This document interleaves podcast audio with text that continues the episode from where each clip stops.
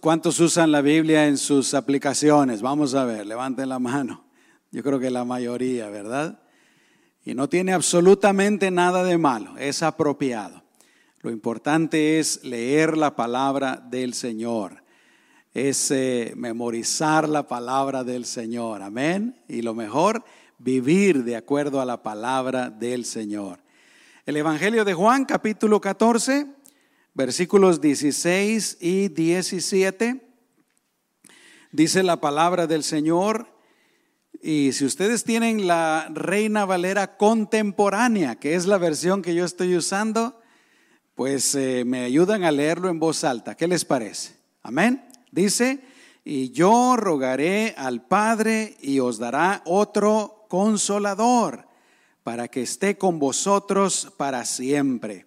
El Espíritu de verdad, al cual el mundo no puede recibir porque no le ve ni le conoce, pero vosotros le conocéis porque mora con vosotros y estará en vosotros.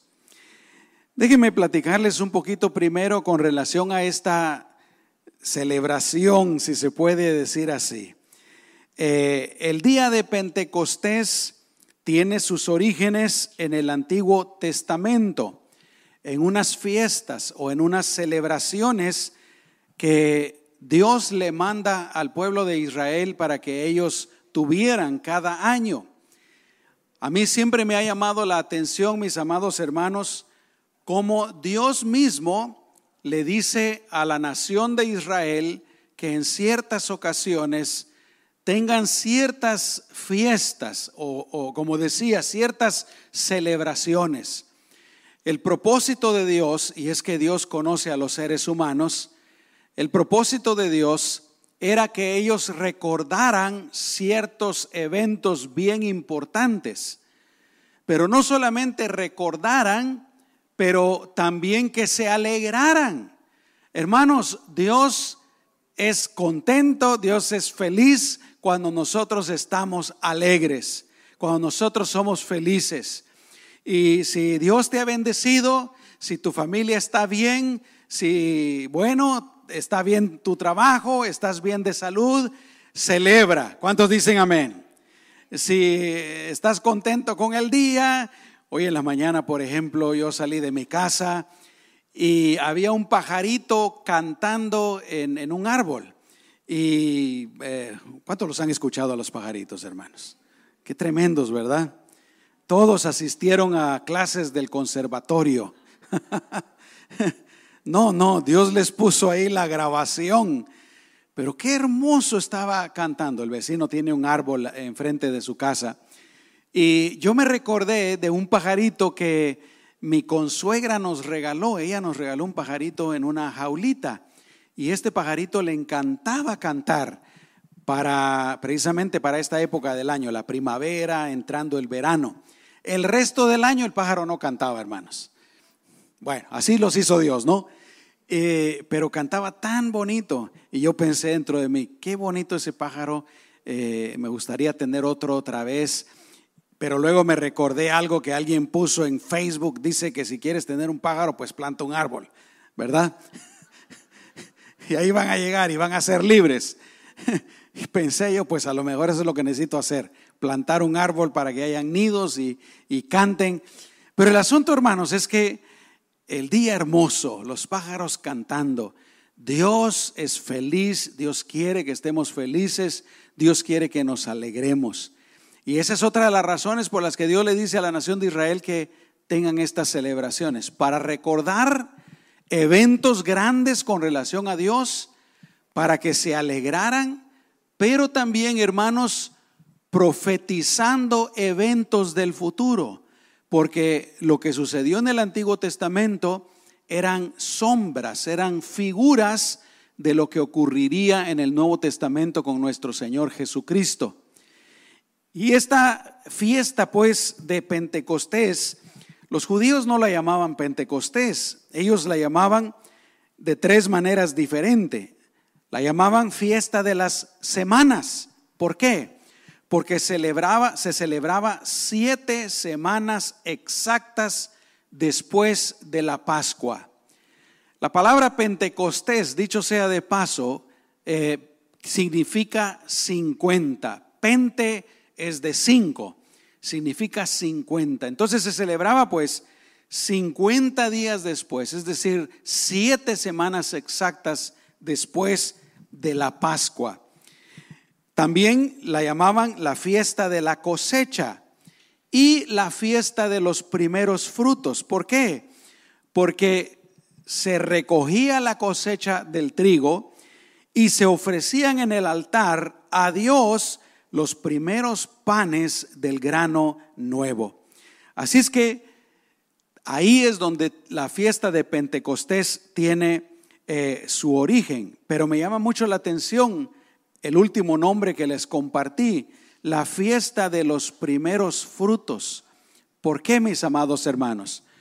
Porque cuando vino el Espíritu Santo sobre los 120, y ustedes lo pueden leer ahí en Hechos capítulo 2, lo leímos al principio del servicio, están reunidos 120 discípulos del Señor, incluyendo a los 11 discípulos, ahí está también María, la mamá de Jesús, y ellos están orando. El Señor les ha dicho, no se vayan a ninguna parte, tienen que estar juntos, reúnanse en este lugar y esperen y esperen. Y ahí están ellos, hermanos, obedientes, esperando y orando, sentados. Cuando de repente, dice la Biblia, viene el Espíritu Santo y los llena a todos los 120.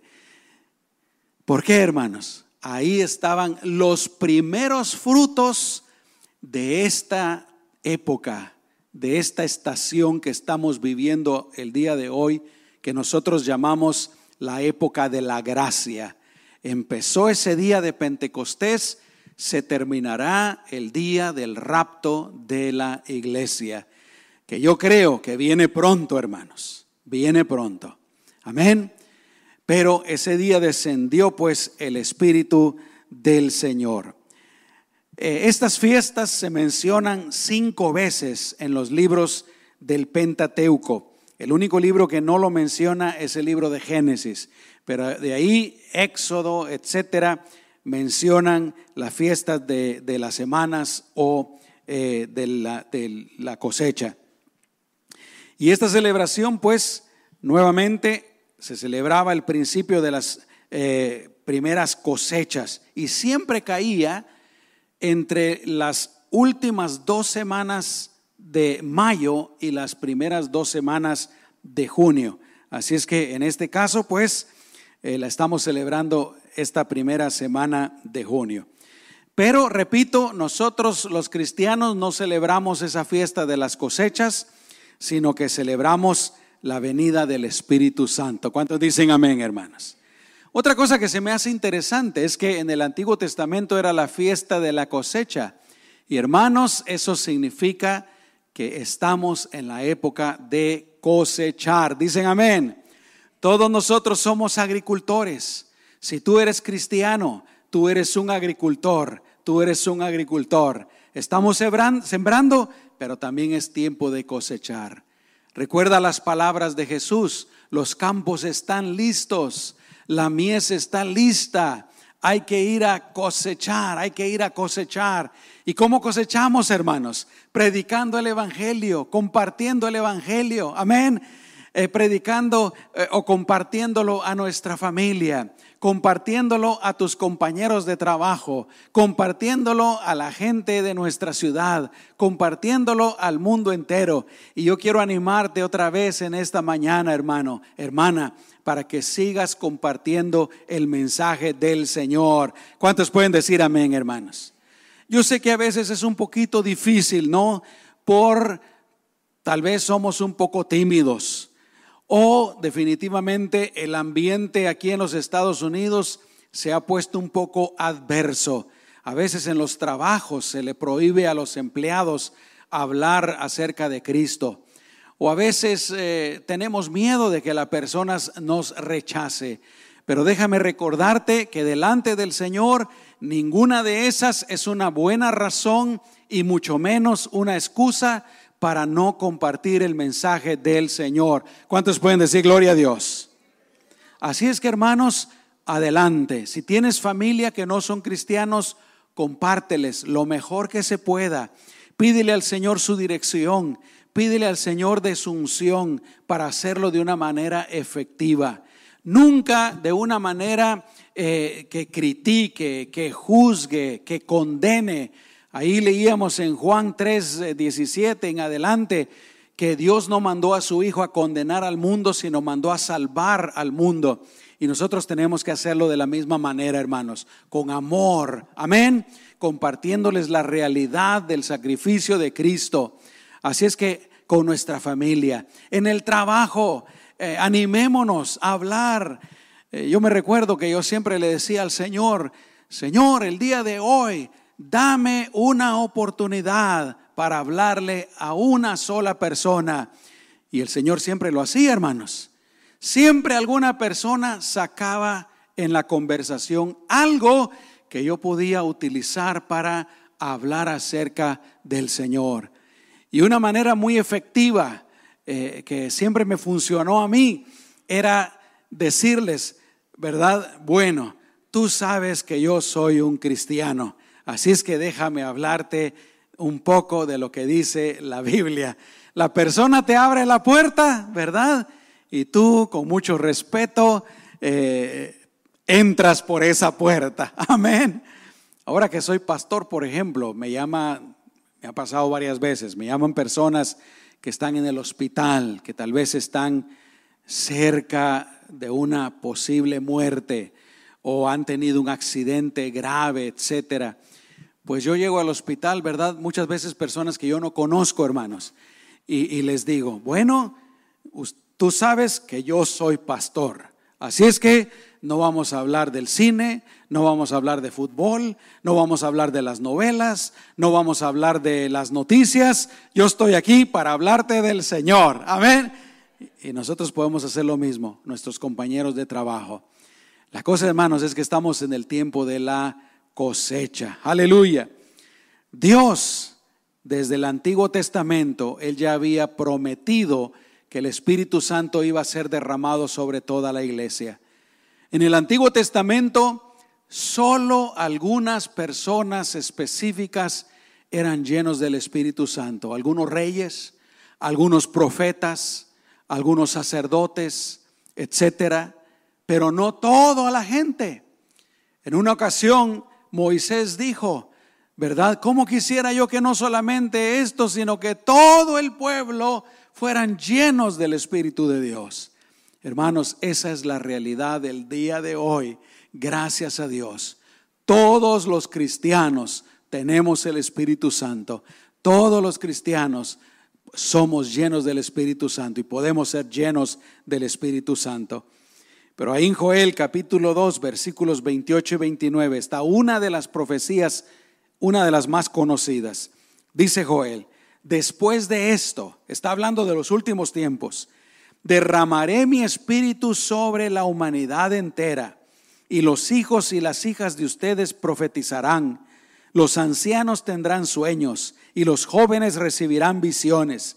En aquellos días también sobre los siervos y las siervas derramaré mi espíritu. Jesús cuando estaba presente aquí en la tierra, le dijo a sus discípulos, y nos lo dijo a nosotros también, que nos convenía que Él se fuera. Imagínense, los discípulos no querían que Jesús se fuera. En una ocasión uno de los discípulos le pregunta, Señor, ¿a dónde vas? Muéstranos el camino para que te sigamos. Y él les dijo, tanto tiempo he estado con ustedes y no han entendido. Yo soy el camino, yo soy la verdad, yo soy la vida. Pero él les dice, les conviene que me vayan. Es algo bueno para ustedes. ¿Por qué? Si Jesús no se hubiera ido, hermanos, no hubiera hecho su sacrificio en la cruz del Calvario y resucitado al tercer día. Pero la segunda razón, les conviene que yo me vaya para que venga mi espíritu sobre ustedes. Aleluya. Hermanos, sin la ayuda del Espíritu Santo, no seríamos nada de lo que somos en Cristo. Permítame repetirlo una vez más. Sin la ayuda, sin la obra, sin la participación del Espíritu Santo, no seríamos nada de lo que somos en Cristo Jesús. Ni siquiera estuviéramos aquí sentados en esta mañana. Viviríamos en nuestros pecados, viviríamos lejos de Dios, no nos interesaría absolutamente nada de Dios. Amén. Así es que voy a compartirles tres cosas. Hay muchísimas más. El tema del Espíritu Santo es inagotable. Pero yo solamente quiero compartirles tres de las cosas que dice la Biblia que el Espíritu hace en nosotros. Que el Espíritu Santo nos ayuda. La primera de ellas es que el Espíritu Santo, hermanos, dice la Biblia que nos ayuda a creer en Jesús. Dicen amén. Evangelio de Juan, capítulo 16, versículo 8. Jesús dijo, y cuando Él venga, hablando del Espíritu Santo, y cuando Él venga, convencerá al mundo de pecado, de justicia y de juicio. Hermanos, la primera obra que quiero mencionar en esta mañana es el hecho de que el Espíritu Santo es el que convence a la gente. Yo no sé cómo tú te convertiste.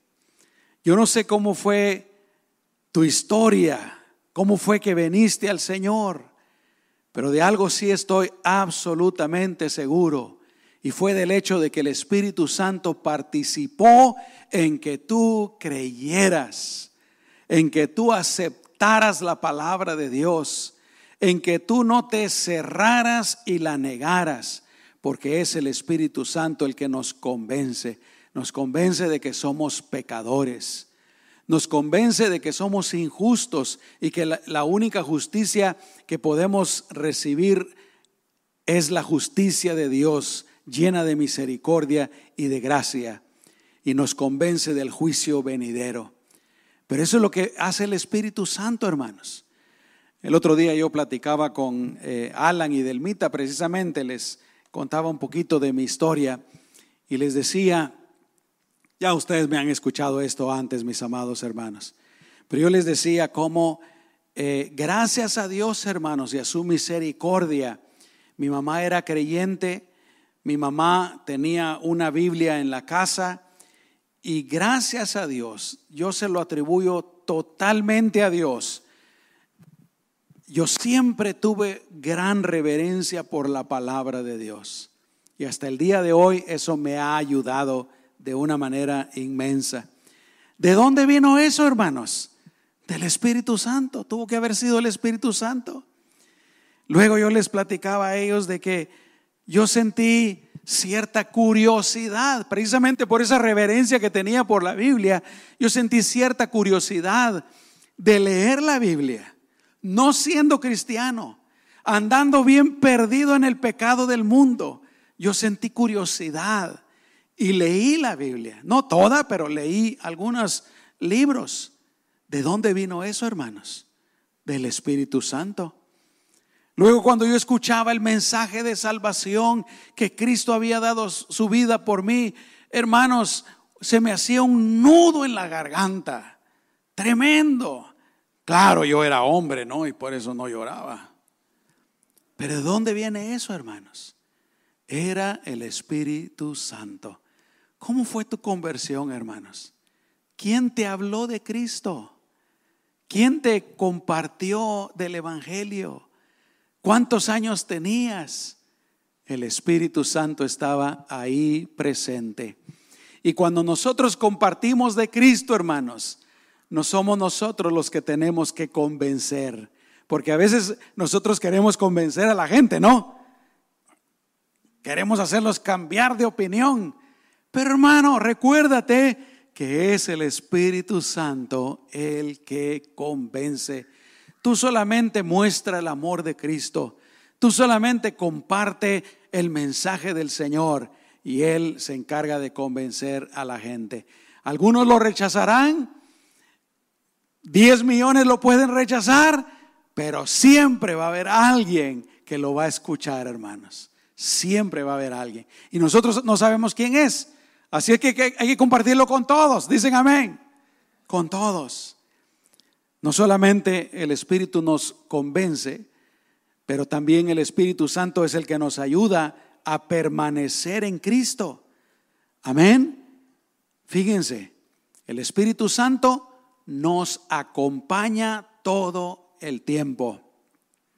Jesús prometió, antes de partir al cielo, Él dijo, y he aquí yo estoy con vosotros todos los días hasta el fin del mundo, todos los días.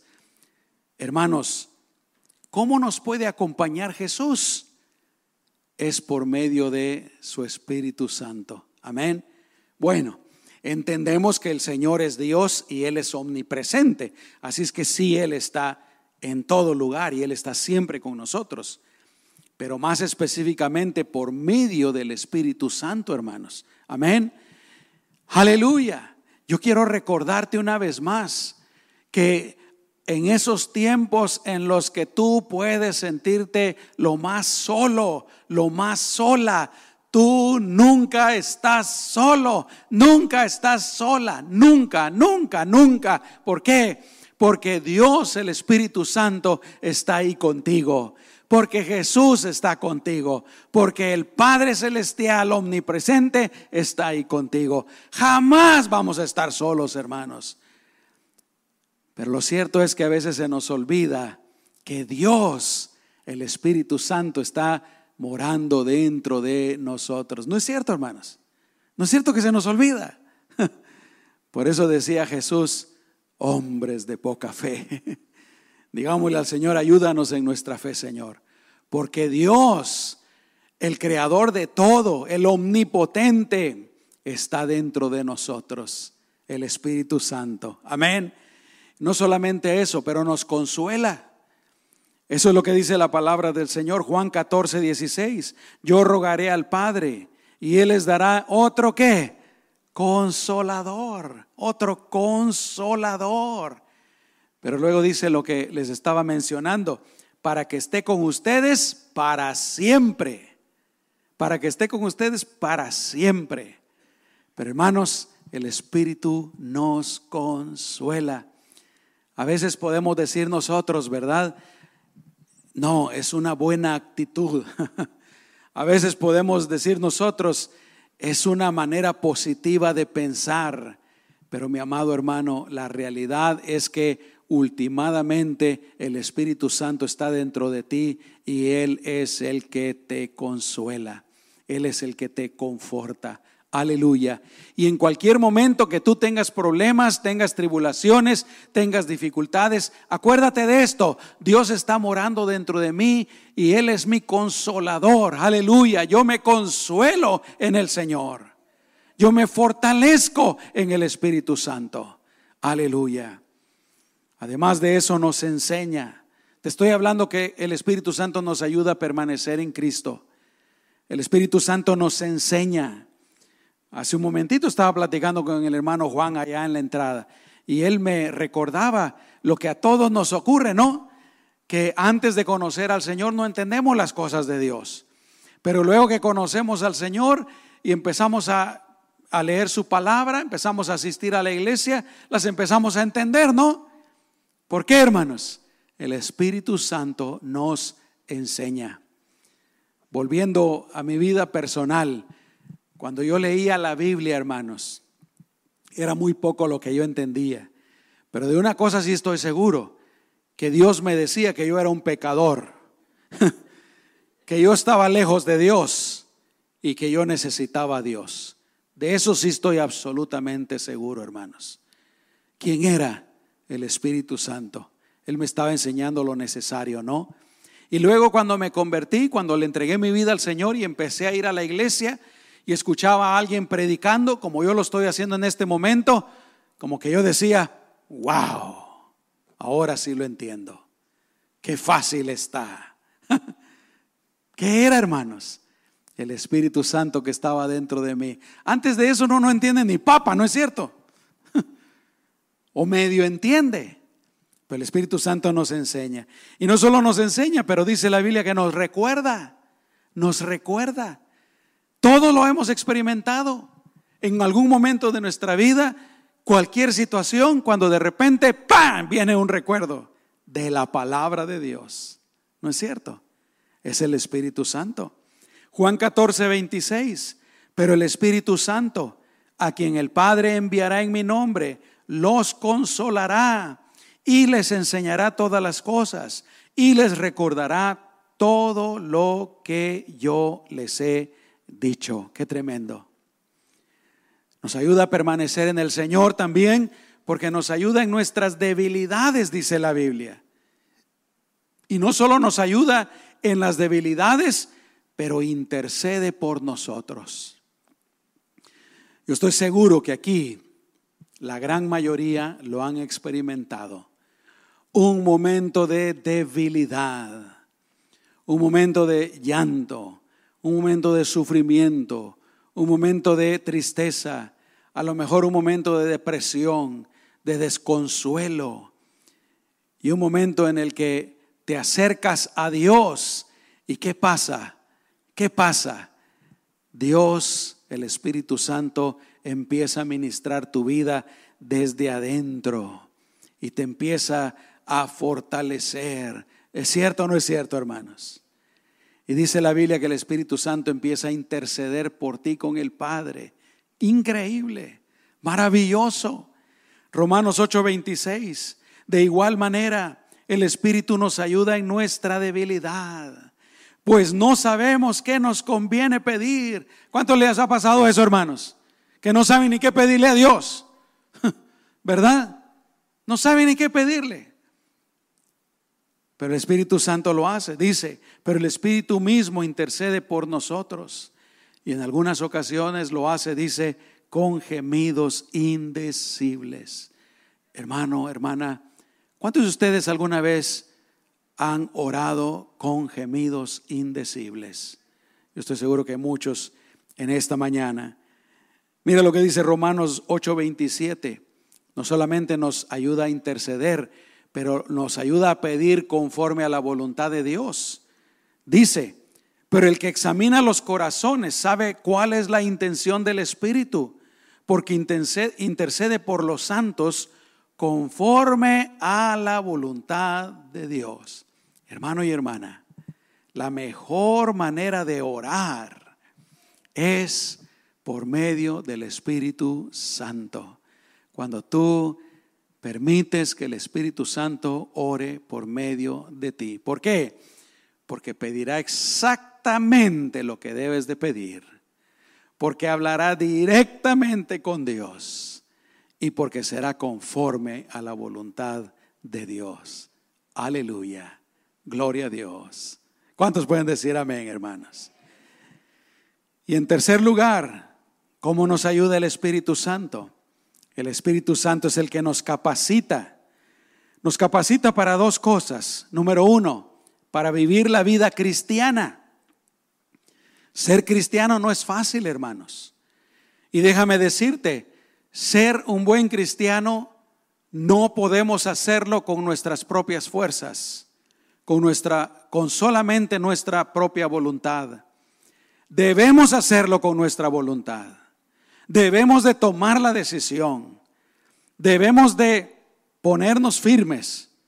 Pero hermanos, ahí viene el Espíritu Santo y nos fortalece, nos capacita para vivir esta vida cristiana para hacer lo que Dios nos pide que hagamos y para dejar el pecado. Los cristianos podemos hacerlo, hermano. Si tú eres un hijo de Dios, eres una hija de Dios, tú puedes hacerlo. No, nunca digas, yo no puedo hacer la voluntad de Dios, porque sí puedes. Si no lo haces es porque no quieres, es muy diferente, pero sí puedes. Si tú te decides, si tomas la decisión, el Espíritu Santo vendrá detrás de ti y te dará las fuerzas, te dará lo que necesitas para poder hacerlo. Ningún cristiano debe decir, yo no puedo resistir esta tentación, yo no puedo dejar este pecado, yo no puedo dejar este vicio. Si tú tomas la decisión, el Espíritu Santo vendrá y te fortalecerá, te ayudará para que lo puedas hacer. Amén. Y lo digo también porque lo he experimentado en carne propia. Sí podemos, hermanos. Y Él nos ayuda a que demos fruto. Nosotros somos como esas, esas uh, vides, ¿no? Esos pámpanos. Y el Señor dice que quiere que llevemos mucho fruto. ¿Y cuál es ese fruto, hermanos? Amor, paz, bondad, benignidad, fe, mansedumbre, templanza, paciencia. Así es como Dios quiere que nos comportemos. Y Él, su Espíritu Santo, da ese fruto a nuestras vidas. Y no solamente eso, pero Él nos capacita para servir al Señor y para servir a su iglesia. Él nos llama a todos ministros, hermanos. ¿Cuántos dicen amén? Aquí el ministro no soy solo yo. Yo no soy el único ministro. Yo no soy el único evangelista. Yo no soy el único predicador. Todos, hermanos, todos somos. Algunos está haciendo así ahorita. No, yo no. Que caiga de atrás. Y el Señor te dice, no, tú eres, tú eres. Tú eres un embajador mío. Tú eres un ministro del Señor. Eres tú. Tú eres un predicador, eres un evangelista. Eres encargado de la cosecha. Y el Señor nos capacita con su Espíritu Santo para eso. ¿Cómo? Dando, dándonos dones, dones de su Espíritu. Mis amados hermanos, qué gran regalo el que tenemos en la presencia del Santo Espíritu de Dios en nuestras vidas. Yo te animo en el nombre de Jesús para que tú tengas una comunión más grande cada día con el Espíritu Santo que está morando ahí dentro de ti. ¿Te recuerdas un pasaje en la Biblia que dice, que no debemos de contristar al Espíritu Santo? Bueno, yo pienso que una manera de tal vez contristar al Espíritu Santo es no prestándole ninguna atención. ¿Cómo te sentirías tú si me dices, pastor, yo quiero andar con usted por un día entero, yo quiero ir a donde usted va, yo quiero estar en, donde usted esté todo el día, por un día completo, por, vamos a ponerle 10 horas yo lo voy a acompañar donde usted esté. Y te digo yo, qué bueno. Y te digo, pues, pues sígueme, pero no te hablo en todo el día, ni te dirijo la mirada. Te ignoro completamente. ¿Cómo te sentirías? Muy mal, ¿no? A veces nosotros inadvertidamente podríamos hacer eso con el Espíritu Santo que está dentro de nosotros, ¿no? Así es que hermano y hermana, yo te animo para que recuerdes esto. Dios el Espíritu Santo está dentro de ti.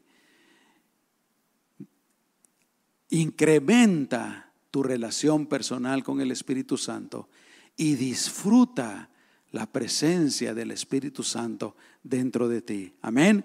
Y cada día que pase, mi amado hermano y hermana, llenémonos más del Espíritu Santo con la ayuda del Señor. Aleluya. Él está contigo. Vamos a orar. Cierra tus ojos. Amado Señor, te damos gracias por el regalo tan grande, inigualable, incomparable, invaluable, Señor, de tu Espíritu Santo. Tú dijiste que hasta nos convenía que tú te fueras para poder enviarlo. Y lo enviaste, Señor, no solamente para que estuviera afuera en el mundo, sino que lo enviaste directamente a morar en nosotros. Bien dice tu palabra que nosotros somos el templo, el templo, la morada del Espíritu Santo. Y te damos gracias, Señor Señor, ayúdanos a apreciarlo más y ayúdanos a aprovecharlo más, Señor. Qué fuente inagotable de bendición tenemos en la presencia del Espíritu Santo. Ayúdanos a conocerlo más. Ayúdanos a tener una comunión más grande y más íntima con Él. En el nombre poderoso de Cristo Jesús. Te lo pedimos, Señor. Gracias, Señor. Gracias, Señor. Amén y amén. Yo quiero invitarlos a todos, hermanos, para que vengan aquí un momentito.